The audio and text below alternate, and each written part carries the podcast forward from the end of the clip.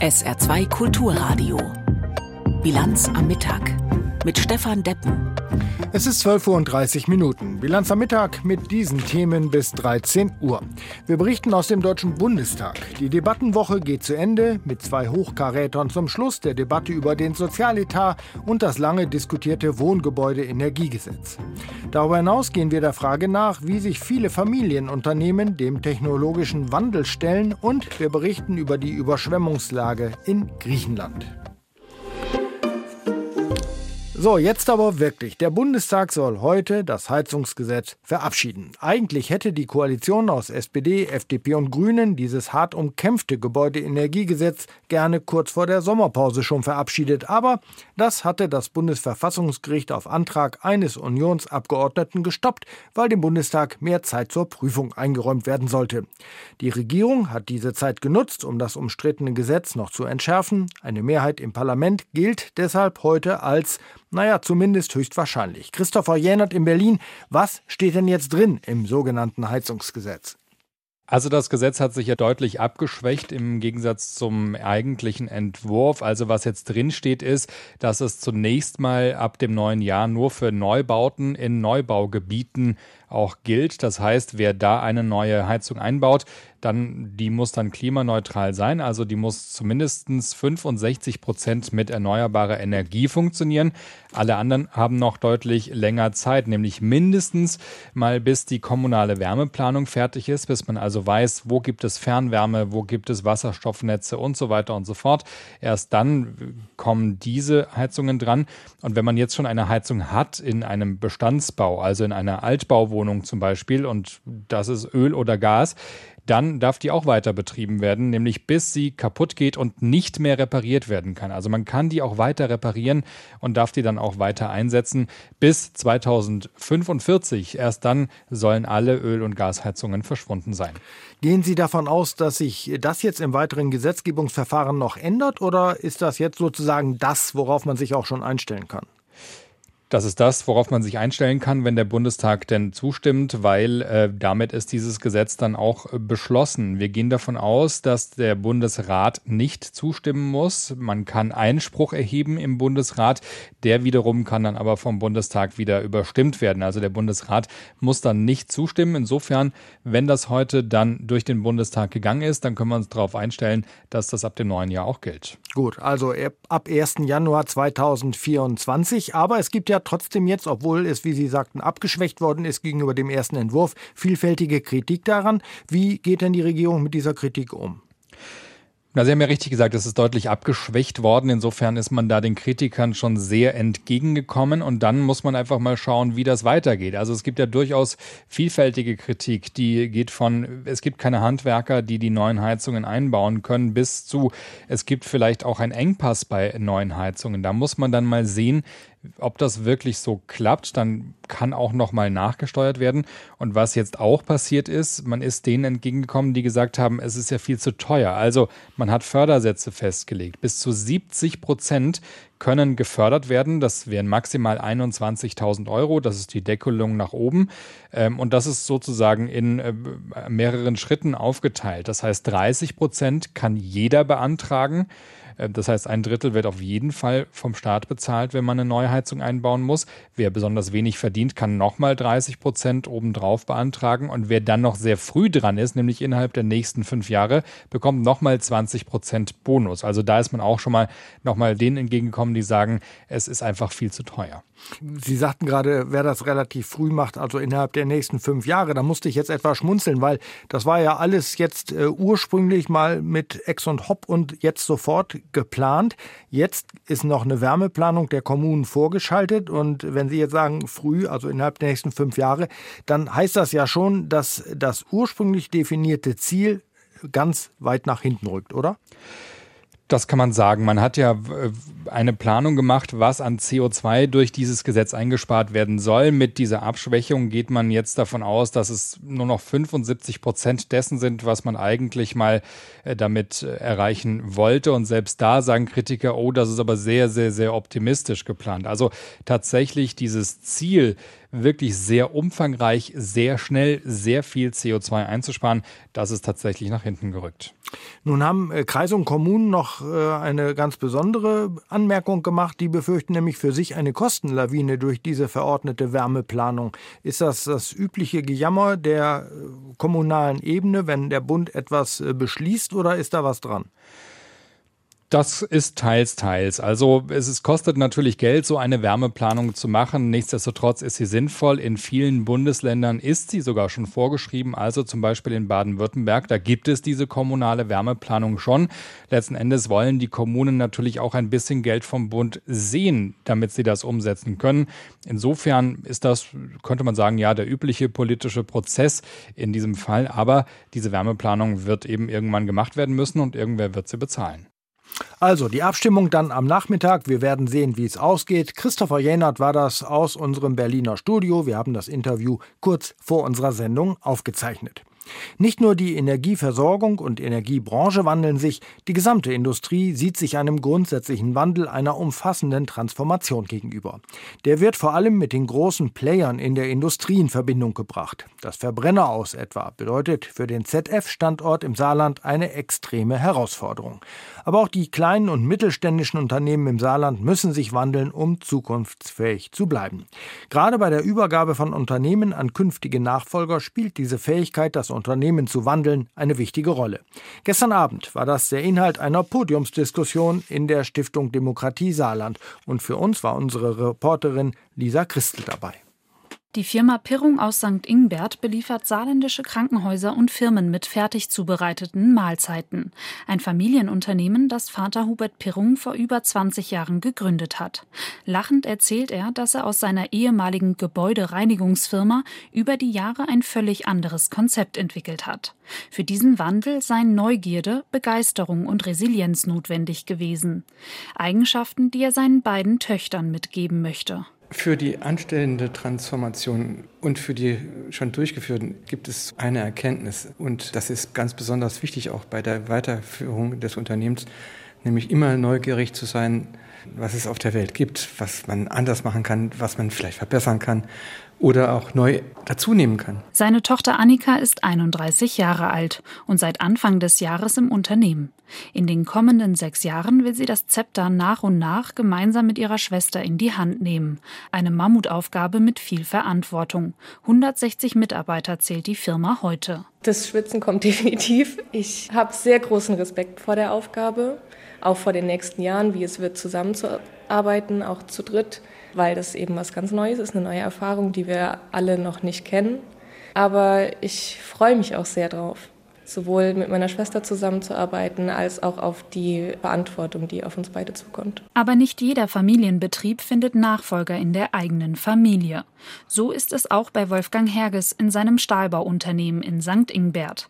Die Konsequenz? Man muss sich extern umsehen. Und das ist nicht so leicht, denn mit dem Fachkräftemangel und dem demografischen Wandel ändert sich die Situation auf dem Arbeitsmarkt. Dazu kommt die Bürokratie und die schrecke ab erklärt Herges. Man kann gar nicht erkennen, gegen wie viele Vorschriften, Gesetze und Verordnungen man tagtäglich quasi verstößt, weil man sie einfach nicht kennt. Da brauchen sie im Prinzip als Nachfolger die eierlegende Wollmilchsau, die das kaum schaffen kann. Professor Andy Juncker von der HTW Saar sieht das ähnlich. Außerdem sei es für solche Unternehmen besonders schwierig, jemanden zu finden, der mit den aktuellen Zinsen auch finanziell in der Lage dazu ist. Bei einer klassischen familienexternen Nachfolge muss sich einen Kaufpreis bestimmen, über den es dann oftmals auch Uneinigkeit gibt.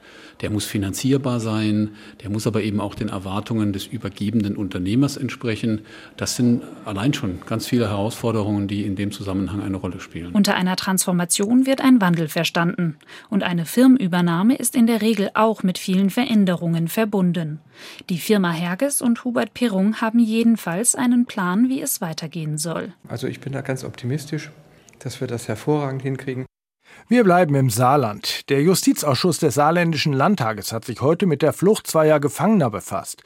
Am 2. August nutzt in Saarlouis ein verurteilter Sexualstraftäter einen unbegleiteten Ausgang zur Flucht. Am 20. August flüchtete ein Gefangener aus der JVA in Ottweiler. Beide sind mittlerweile wieder in Haft. Die CDU-Opposition fordert nun unter anderem einen Bericht über die Fahndungsmaßnahmen der Polizei. Und die Union hat auch Berichte über die Personalsituation im Justizvollzugsdienst beantragt. Zu dieser Personalsituation hat sich Markus Wolscheid vom Bund Saarländischer Justizbeamter heute im SR so geäußert. Die Stellen, die weggefallen sind, die 35, die müssen wieder im Haushalt äh, dargestellt werden, damit wir auch äh, die, die Lücke, die eigentlich entsteht, durch äh, fehlendes Personal halt gefüllt wird. Weil stellen Sie sich vor, der, der Dienst wird verteilt auf weniger Schultern. Sie können sich vorstellen, da entstehen mehr Dienste und mehr Überstunden und da entfällt auch Behandlung der Gefangenen weg. Und das ist ganz wichtig. Wir wollen die auch sozialisieren, auf einen guten Weg bringen. Und dazu sind wir gerne bereit. Weil ein Verwahrvollzug, das darf nicht kommen. Seit dem vergangenen Jahr vergibt der Beauftragte der Bundesregierung für jüdisches Leben und den Kampf gegen Antisemitismus den Ehrenamtspreis für jüdisches Leben in Deutschland. Bewerben können sich Menschen oder Gruppen, die sich, wie der Name des Preises schon sagt, ehrenamtlich im genannten Sinne engagieren. Der Preis ist mit 5000 Euro dotiert. Der Beauftragte Felix Klein und Bundesfamilienministerin Lisa Paus haben gestern Abend die Preisträger ausgezeichnet und dabei kam auch die aktuelle Aiwanger-Affäre in Bayern zur Sprache. Lisa Bertram berichtet. Niemals vergessen, damit sich Taten wie zur Zeit des Nationalsozialismus nie wieder wiederholen können. Das haben in Berlin gleich drei Bundesministerinnen und Minister der Ampelparteien betont, am deutlichsten wohl Bundesfamilienministerin Paus von den Grünen. Die Integrität eines jeden Politikers bemisst sich an seinem glasklaren Umgang mit Antisemitismus. Es ist schade, dass ich jetzt hier noch mal sagen muss, es ist wichtig ist es zu sagen, aber ich sage Ihnen für die Bundesregierung ganz klar, mit uns wird es keine Schlussstrichdiskussion geben. Sie hat am Abend den Ehrenamtspreis für jüdisches Leben verliehen an die Jugendorganisation Netzer Germany und den Verein Limut Deutschland. Die Preisträger organisieren ehrenamtliche Festivals und Jugendfreizeiten oder bieten Raum für Fragen und Austausch. Und ohne Namen zu nennen, hat Paus diesen feierlichen Anlass genutzt, um Kritik in Richtung Bayern zu richten.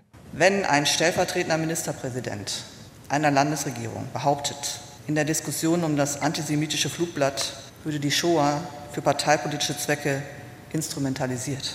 Meine Damen und Herren, solche Äußerungen sind ein fatales Signal, mindestens in zweierlei Richtungen. Und zwar sowohl an die Überlebenden des Holocaust als auch an all die, laut Paus Geschichtsvergessenen, die einen Schlussstrich unter das Thema Shoah und die damit verbundene Erinnerungskultur ziehen wollen.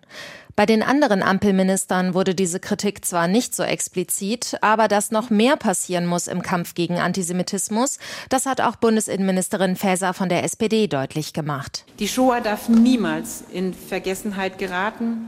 Die Erinnerung daran muss auch heute unser staatliches Handeln leiten. Sie hat ein Abkommen mit dem Leiter der Holocaust-Gedenkstätte Yad Vashem unterschrieben, denn Yad Vashem ist nicht nur eine Gedenkstätte, sondern auch ein Ort der Bildung, der Bestandteil werden soll bei der Aus- und Fortbildung von Beamten.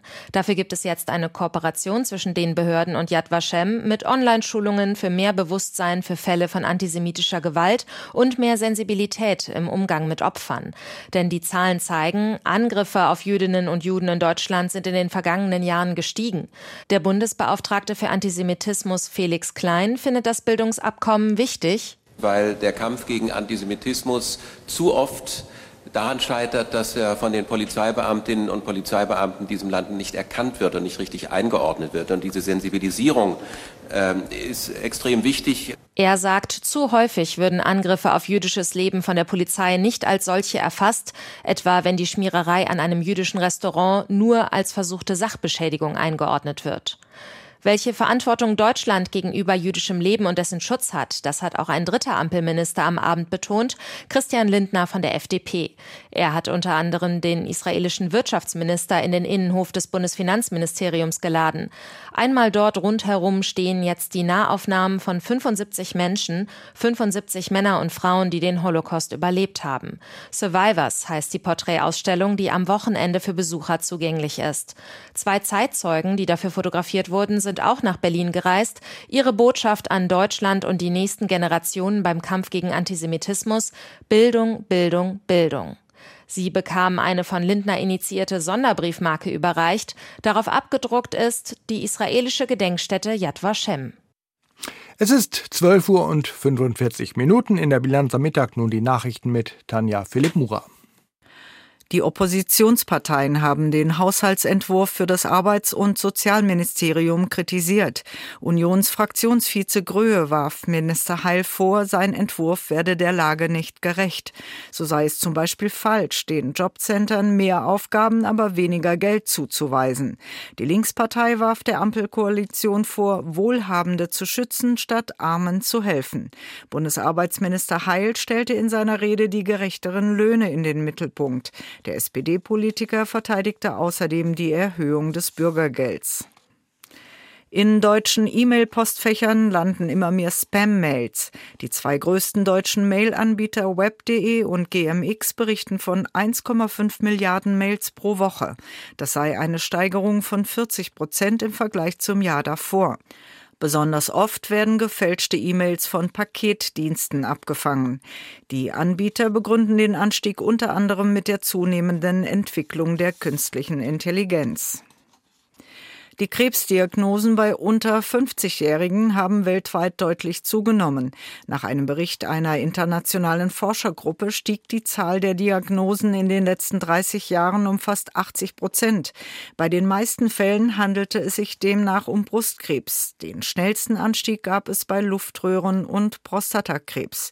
Nach Einschätzung der Wissenschaftler könnte die Zunahme bei den Diagnosen vor allem mit einer verbesserten Früherkennung in den Industrieländern zusammenhängen zusammenhängen. Die Fußballer der U21-Nationalmannschaft spielen heute Abend im Saarbrücker Ludwigsparkstadion. Gegner in der EM-Vorbereitung ist das Team aus der Ukraine. Trainer Antonio Di Salvo ist dabei, eine neue Mannschaft für die nächste Europameisterschaft 2025 in der Slowakei aufzubauen. Neu im U21-Team ist Nick Woltemade, der in der letzten Saison von Werder Bremen nach Elversberg ausgeliehen war und maßgeblich am Aufstieg der SVE beteiligt war. Anstoß der U21-Partie im Ludwigspark ist um 18.15 Uhr. Morgen beginnt in Indien der G20-Gipfel, also das Treffen der Staats- und Regierungschefs der 20 wichtigsten Industrie- und Schwellenländer. Wir hatten gestern schon darüber berichtet, wie sich Indien selbst als Gastgeber sieht, als Land zwischen den traditionellen Industrie- und den aufstrebenden Schwellenländern. Schon allein aufgrund seiner Bevölkerungszahl ist Indien einer der wichtigsten Protagonisten bei den großen globalen Themen wie Handel und Klimawandel. Doch auch die USA wollen sich auf der G20-Bühne als Führungsmacht präsentieren. Aus Washington Sebastian Hesse. Für den Sozialwissenschaftler Garrett Martin, Professor an der American University in Washington, ist es ein Glücksfall, dass die globale Familie in diesem Jahr auf dem Subkontinent zusammenkommt. If India is able, and it's going to be a very difficult balancing act, if it's able to act as a bridge to Wenn es Indien gelingt, und das wird ein sehr schwieriger Balanceakt, als Brückenkopf zu fungieren zwischen dem globalen Süden und den westlichen Industrienationen, so Professor Martin im ARD-Interview, Interview, wenn es trotz der unterschiedlichen Auffassungen in der Ukraine-Frage möglich wäre, die Schuldenlast vieler Schwellenländer zu mindern, dann wäre das ein großer Erfolg. Because everyone will remember if there is no joint communique. Es würde jedoch lange im Gedächtnis bleiben, wenn keine gemeinsame Abschlusserklärung zustande käme. Auch aus Washingtoner Perspektive wäre ein Schulterschluss in konfliktreicher Zeit wünschenswert, das Gemeinsame betonen und nicht das Trennende.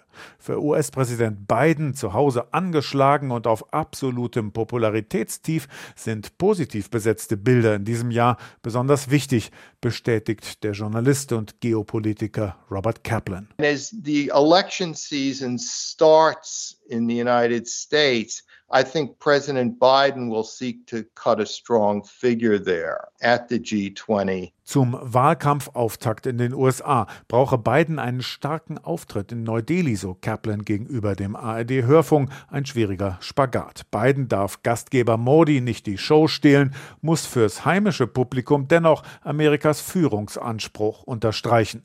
Im Idealfall durch handfeste Erfolge.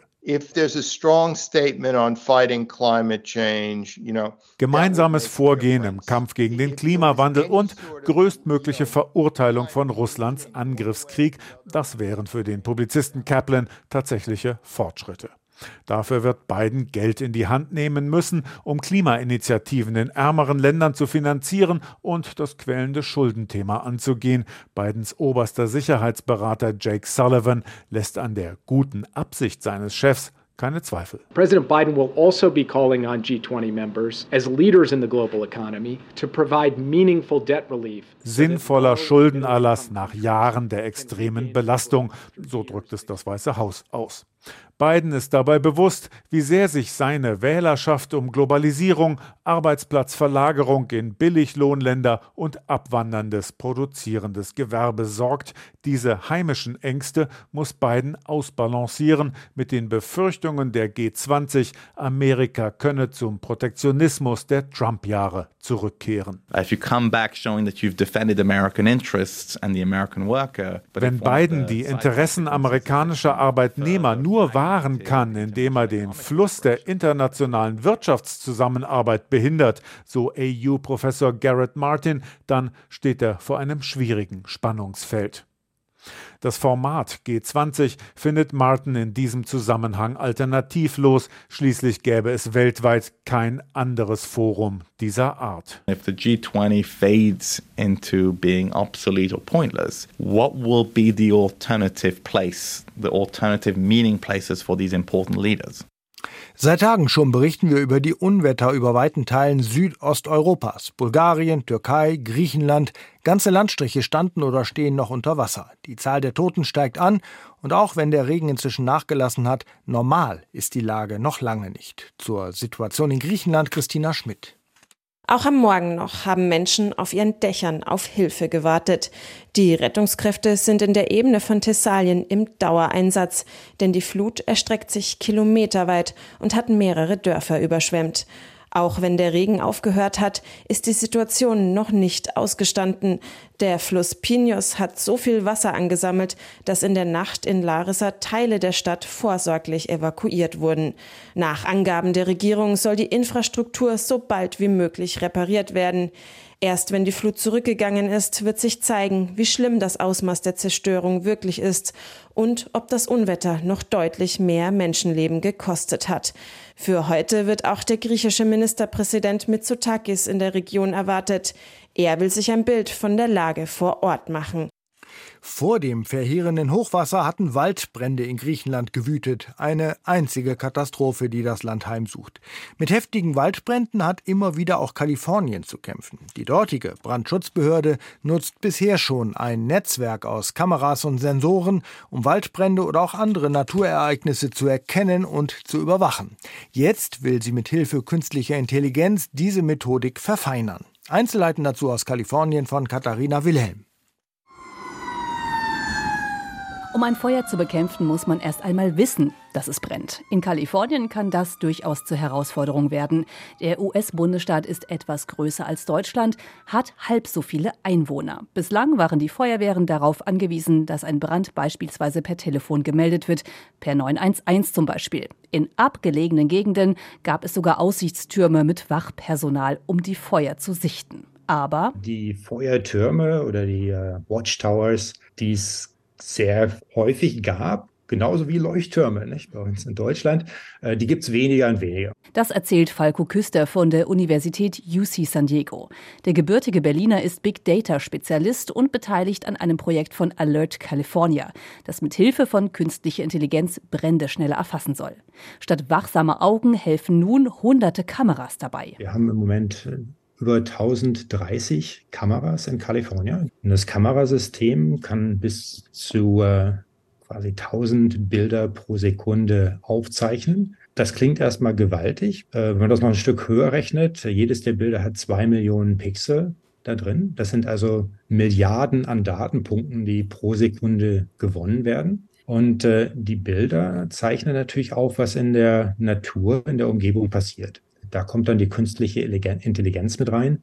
Äh, 1000 Bilder pro Sekunde anzugucken, ist schon recht äh, eine Herausforderung. Und wir haben halt äh, Algorithmen trainiert, auf entsprechende Signale zu gucken. Die KI kann Rauch schneller und besser erkennen. Hat sie Rauch entdeckt, wird die Feuerwehr alarmiert. Bei Feuer zähle jede Minute, sagt Brandinspektor Zachary Wells vom Kern County Fire Department, dem Nachrichtennetzwerk NPR.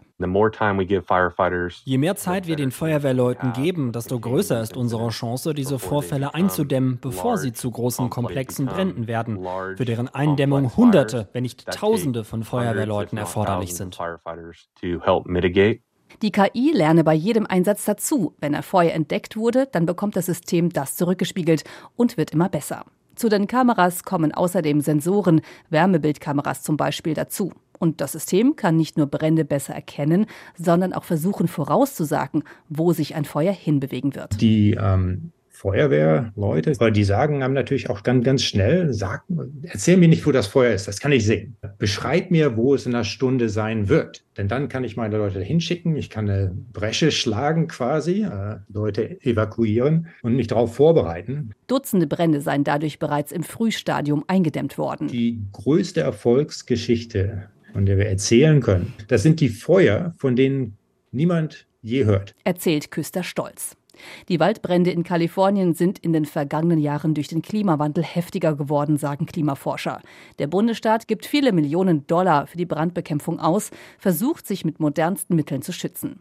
Das KI-Projekt zur Brandbekämpfung sei weltweit einmalig, heißt es, aber nicht exklusiv. Die Daten sind Open Source, also für alle einsehbar. Das Ziel halt ist, äh, so ein Template quasi, so ein Rahmenmodell zu entwickeln mit Alert California, das dann woanders kopiert werden kann. Denn, das zeigt dieser Sommer mit heftigen Waldbränden auch in Griechenland, in Kanada oder auf Hawaii. Das Thema ist allgegenwärtig und wird durch den Klimawandel immer brisanter. Zum Wetter bei uns, Sie merken es ja selbst, es ist hochsommerlich. Die Sonne scheint, die Temperaturen klettern auch heute auf 28 bis 32 Grad und so soll es auch über das Wochenende bleiben. Das war die Bilanz am Mittag mit Stefan Deppen im Studio. Hören Sie nun die internationale Presseschau hier auf SR2 Kulturradio. SR2 Kulturradio Auslandspresseschau Anlässlich des G20-Gipfels, der heute Abend beginnt, nimmt der Bund aus der Schweiz den Gastgeber Indien in den Blick. Wenn sich die Vertreter der wichtigsten Industrie- und Schwellenländer am Wochenende in Delhi treffen, werden verschiedene Weltsichten aufeinanderprallen. Indien nimmt geopolitisch eine Schlüsselposition ein, weil es gleichzeitig Industrie- und Schwellenland ist. Es gibt Rekordwachstum und große Armut, Fortschritt und Kastengesellschaft. Indien ist die größte Demokratie der Welt. All diese Gegensätze sind Teil der Identität des Landes. Modi selbst pflegt gute Kontakte zum Kreml und nähert sich gleichzeitig Washington an. Das sind keine Widersprüche, wenn man aus Delhi auf die Welt blickt, sondern das Ergebnis einer langen Geschichte, die im Westen gerne vergessen wird. Der Londoner Guardian blickt kritisch auf das Gastgeberland. Indiens autoritär agierender Premierminister Modi hat sein Land seit 2014 zunehmend zu einer de facto ethnischen Demokratie gemacht, in der Hindus die nationale Identität definieren und Nicht-Hindus als Bürger zweiter Klasse betrachtet werden. Über Modis gefährlichen Majoritarismus sieht der Westen zu leicht hinweg, wie das freundliche Händeschütteln beim G20-Gipfel zeigen wird. Indien galt einmal als vorbildliche liberale parlamentarische Demokratie unter den Entwicklungsländern, doch sie wird durch Modis Hindu-Nationalismus nach und nach demontiert. Les Echos aus Frankreich schreibt, man kann der Ansicht sein, dass Indien noch nicht über die politischen und wirtschaftlichen Mittel für seine Machtbehauptung verfügt und dass es ein schwieriges Land für Investoren bleibt. Das bedeutet jedoch nicht, dass wir Europäer untätig bleiben können. Unsere europäische Spaltung benachteiligt uns und rein nationale Ambitionen haben wenig Chancen zu gedeihen. Die G20 wurden von Indonesien aus an Indien weitergereicht und finden danach in Brasilien statt. Länder, in denen die Pläne für Handelsverträge mit der Europäischen Union in Stocken geraten sind. Modi hat recht, wenn er sagt, dass eine neue Post-Covid-Welt in Gang gekommen ist. Es ist an der Zeit, dass wir gemeinsam an einem Strang und die Konsequenzen aus dieser neuen Lage ziehen. Anlässlich Chinas Absage an Indien vor dem G20-Gipfel schreibt die österreichische Zeitung Die Presse, ein Bündnis der Autokraten kann kaum funktionieren, weil es in sich ein Widerspruch ist. Ethnischer Nationalismus, mit dem Despoten von Peking über Delhi bis nach Moskau oder Ankara ihre Macht legitimieren, ist ausgrenzend und exklusiv. Ihr westliches Feindbild hilft Autokraten, ihre Macht zu legitimieren, Konkurrenzen auszuschalten und ihre Bürger zu unterdrücken. Diese chauvinistischen Regimes sind getrieben von Paranoia und Verfolgungswahn, die in fremden oder kritischen Mächten eine existenzielle Gefährdung sehen. Sie verfolgen krankhaft Eigeninteressen und sind daher niemals zuverlässige Partner für den Westen. Das waren Auszüge aus Kommentaren der internationalen Presse, zusammengestellt von Astrid Fietz.